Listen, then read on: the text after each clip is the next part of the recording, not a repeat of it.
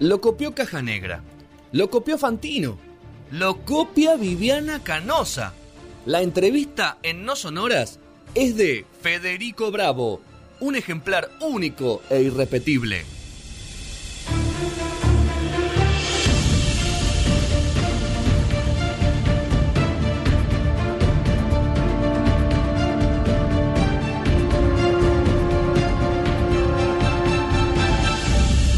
Tercer bloque de No Sonora y se suma.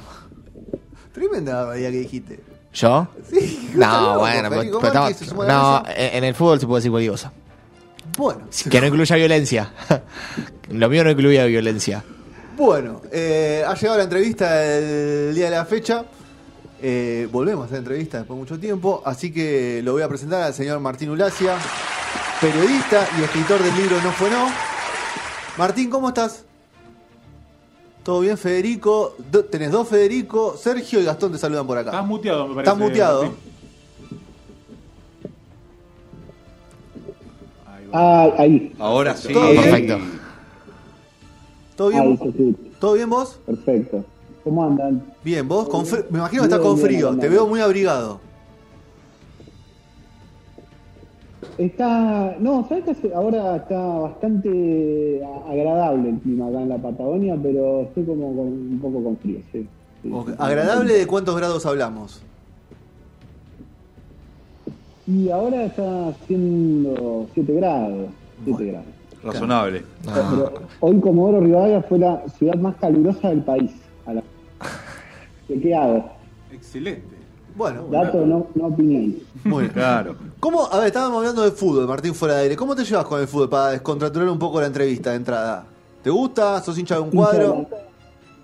Hincha de Lanús, Hincha de Lanús. hincha de Granate. Bueno, le voy a, hacer, le voy a llevar una, lo voy a llevar a la pregunta esto de, mira, justo que lo que hablaba vos, Fede de Morón, hincha de Morón. Almirón, por hacer, por ser campeón en Lanús y haber llegado a una instancia decisiva, ¿tiene derecho a hacer cualquier barbaridad con el equipo y esas cosas? Sí. ¿O vos sos un hincha que lo seguís sos crítico si hay que criticarlo? Eh, no, no, no, hincha, hincha crítico. Sos Sí, sí, sí. Eh, es Pero- como Sandy no, en Laucha Costa. Claro, pero-. Pero para, para ponerlo en contexto, estamos, Almirón es, es una persona, imagino yo, muy importante en el mundo de Lanús, porque bueno, fue campeón, pero creo que no es la persona más importante en la historia de Lanús. No. Acá, el, el tema que estábamos hablando antes, estamos hablando No de la persona más no importante en la historia de un club.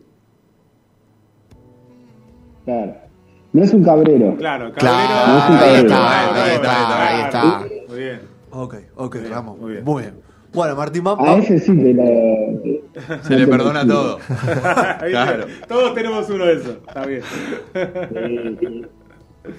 Bueno, te llevo un poco a, a lo que nos convocó hoy, que es este libro Bien. que, que vas a presentar, vas a venir a Buenos Aires a presentarlo, eh, que ya es muy importante para un escritor de, Sí, de la. Patagonia llegar a, a Buenos Aires y, y traerlo.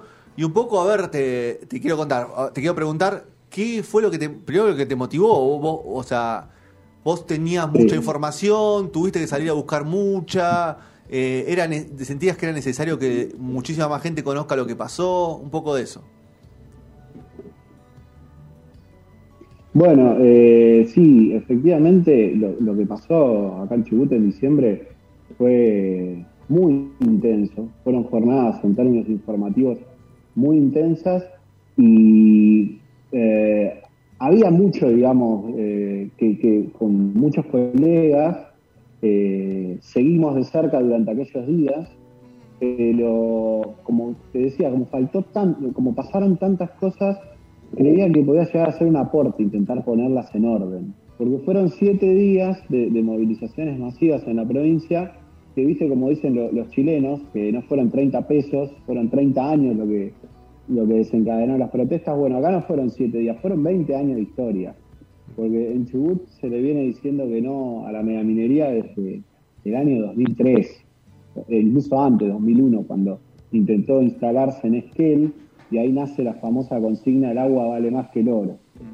Ahí se hizo un plebiscito que ganó con el 82% eh, de la población y a partir de ahí se intentó seguir avanzando, digamos, con la minería en otros lugares de la provincia, en este caso era eh, la zona de la meseta, que se representa como una especie de desierto, es decir, ahí no hay nada, pero sí, efectivamente hay habitantes, hay comunidades originarias que están totalmente en contra de este, de este proyecto de minería a gran escala, y me parecía importante intentar hacer este aporte porque se ha instalado, por lo menos desde el poder, aquí en la provincia, de las autoridades, una lectura policial de lo que pasó.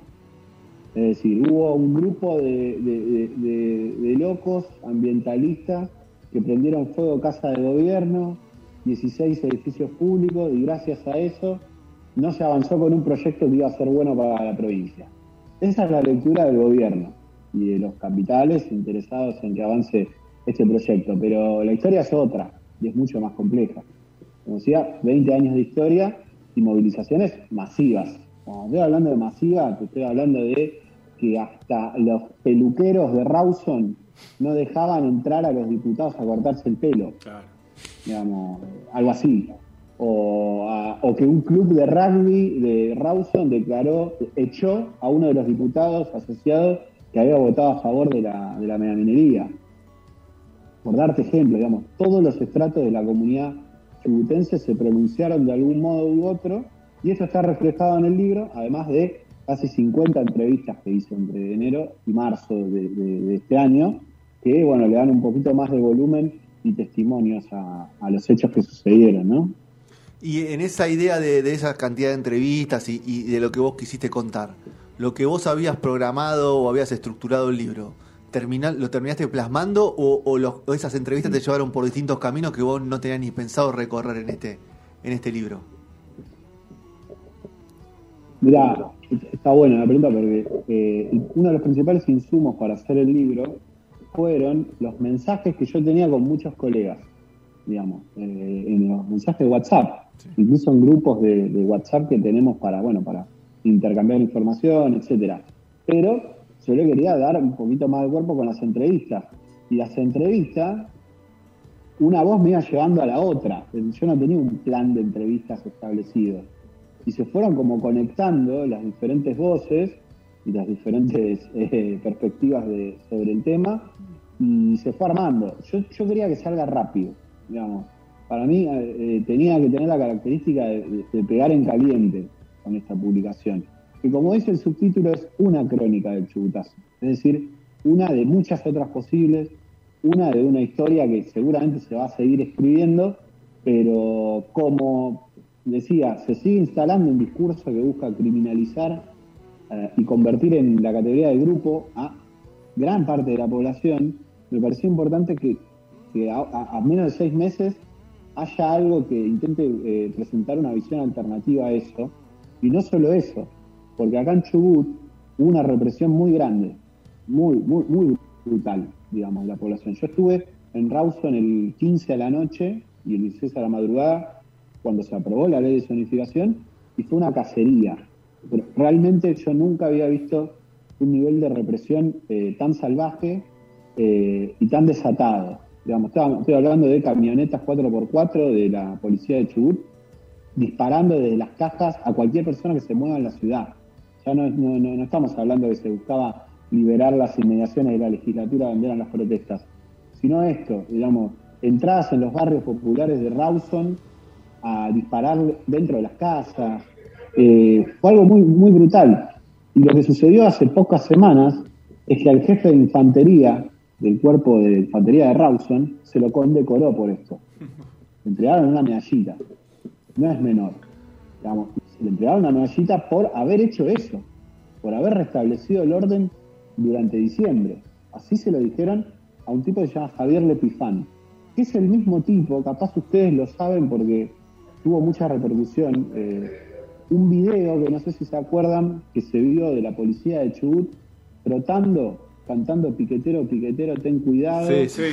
que eh, a tu villa entraré en la noche más oscura. Bueno, la persona que filmó ese video y que dio la orden de subirla es este mismo tipo.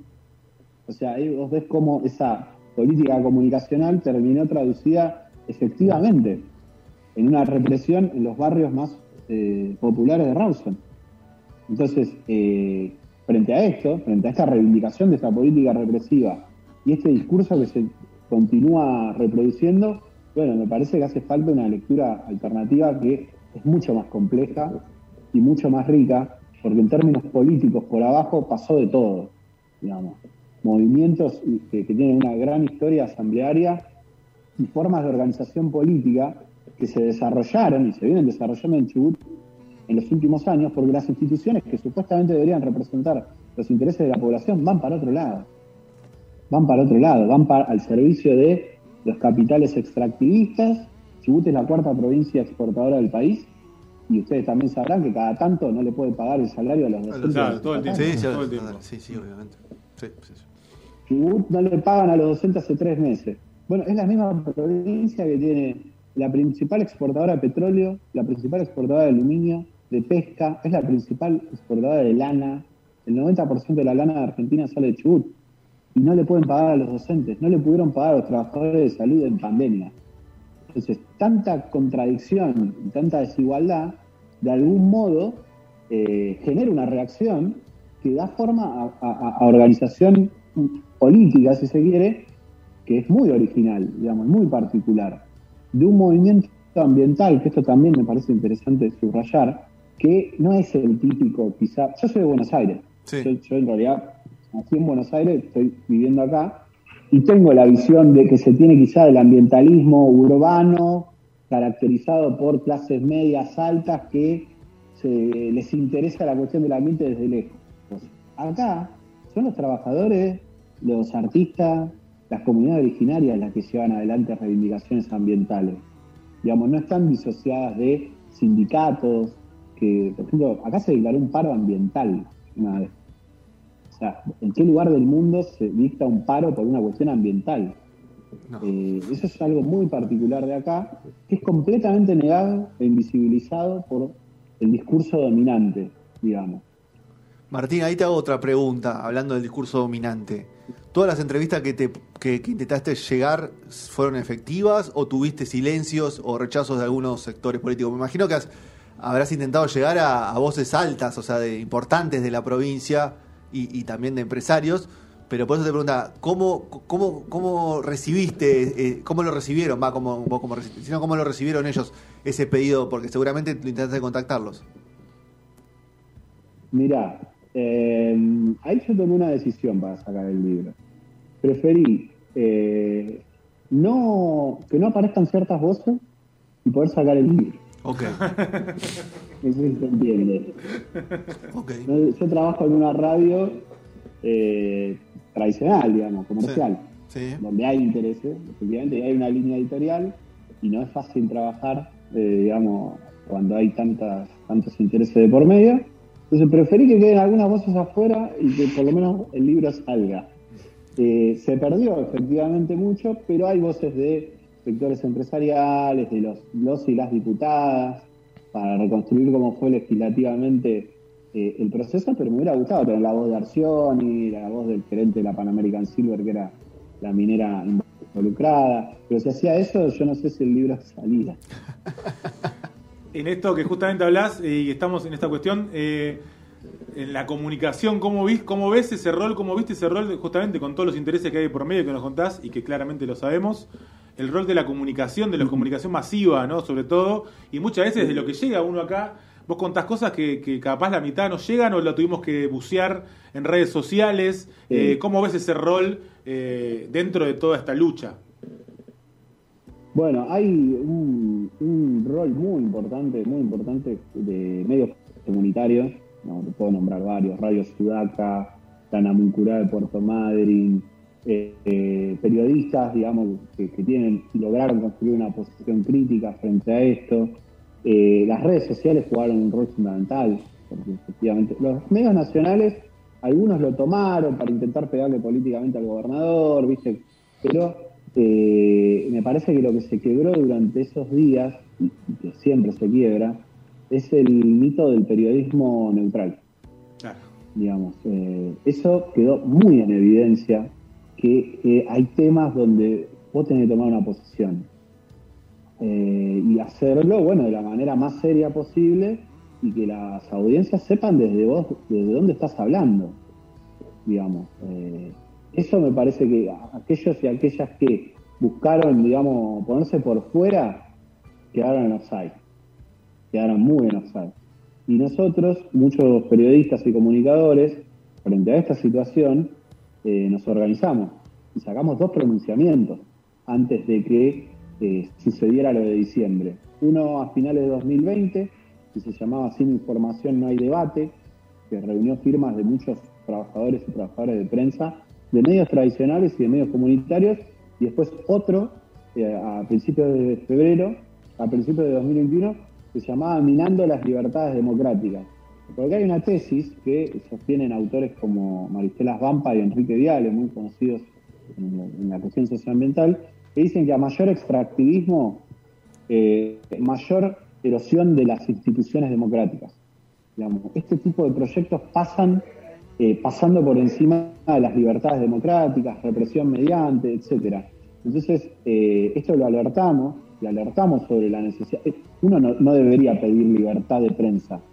No. Es algo que cae de suyo. Pero en situaciones como esta es necesario. Es necesario reafirmar esa, esa necesidad porque no es fácil. Desde el Estado y desde los gobiernos se oculta información, se hicieron todo tipo de maniobras.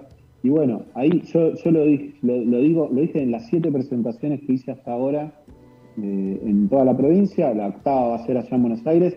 Este libro es el laburo de muchos periodistas, no solamente mío, no, de muchos periodistas y colegas eh, comprometidos, como por ejemplo Julieta Lucero, que es parte de la producción de su programa, entiendo, eh, y muchos otros y otras que hicieron un gran laburo y que yo lo retomé, digamos, en el, en el libro.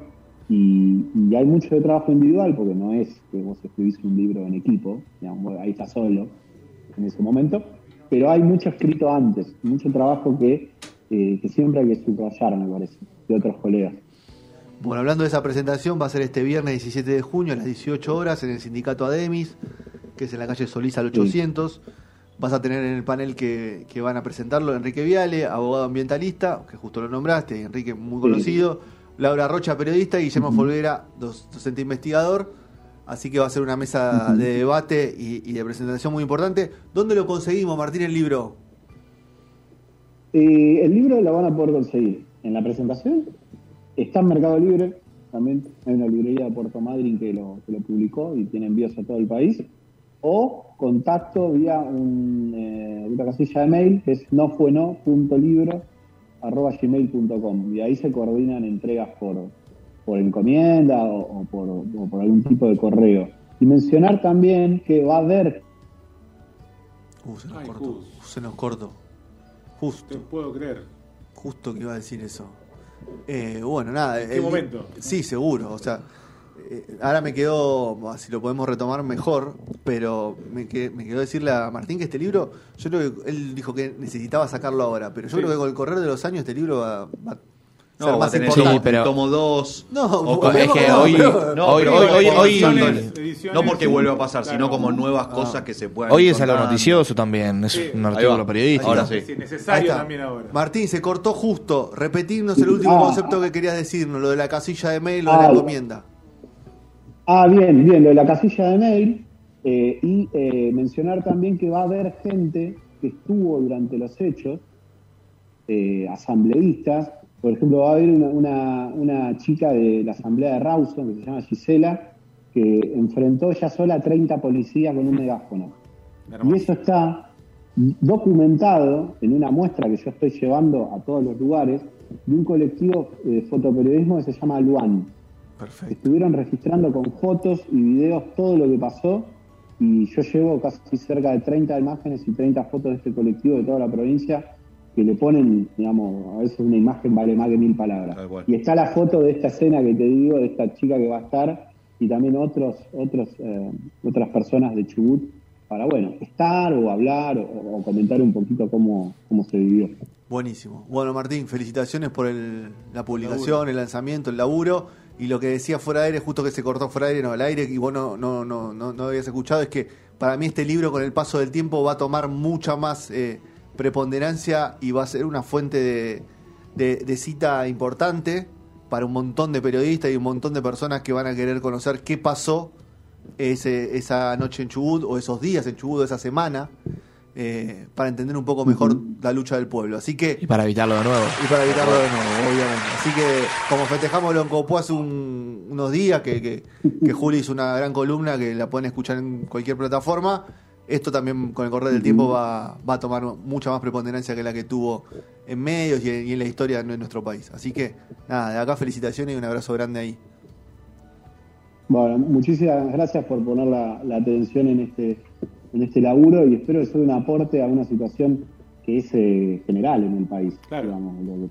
Lo que es una muestra de otro tipo de, de- de expresiones de la depredación ambiental capitalista. Al fin y al cabo estamos hablando de eso, ¿no? Eh, y hay de todo. digamos. Y parece que lo que hay es más de lo mismo como salida a, a la crisis en la que está el país. Así que lo de Chubut es un, eh, un spoiler, si se quiere, de lo que se viene, me parece. Abrazo grande, Martín. Nos vemos. Gracias. Pasó Martín Ulacia por No Sonoras. Eh, nada, interesante, bueno, un poco profundizando en todo lo que nos cuenta Juli cada vez que sale al aire y lo que nos contó en el momento de, de- de la crisis y el momento de- del estallido. Así que bueno, vamos a escuchar un poco a Ile, la hermana... Ile ¿se le Cabra, Ile- ¿no? ¿no? sé, sí, ¿cómo es el apellido? No me acuerdo. Cabra, ¿no es? Ile Cabra es el Claro. apellido, bueno. En Eh, ex integrante de Calle tenía 13. PG-13, ¿no? Tenía... PG3, claro, también, bueno, Tu Rumba, en su etapa solista, es el, creo que es el segundo disco de, de ella, y después viene Gastón en Uber. Arriba Mira, del Uber, Exactamente. Vino en Uber, viene en Uber a contarnos la historia de Travis Kalanick, el, uno de los CEO de Uber, El más polémico de el los más dos. polémico de todos. Encontrarse con lo mío, pero siento que hay un algo tuyo que me llama.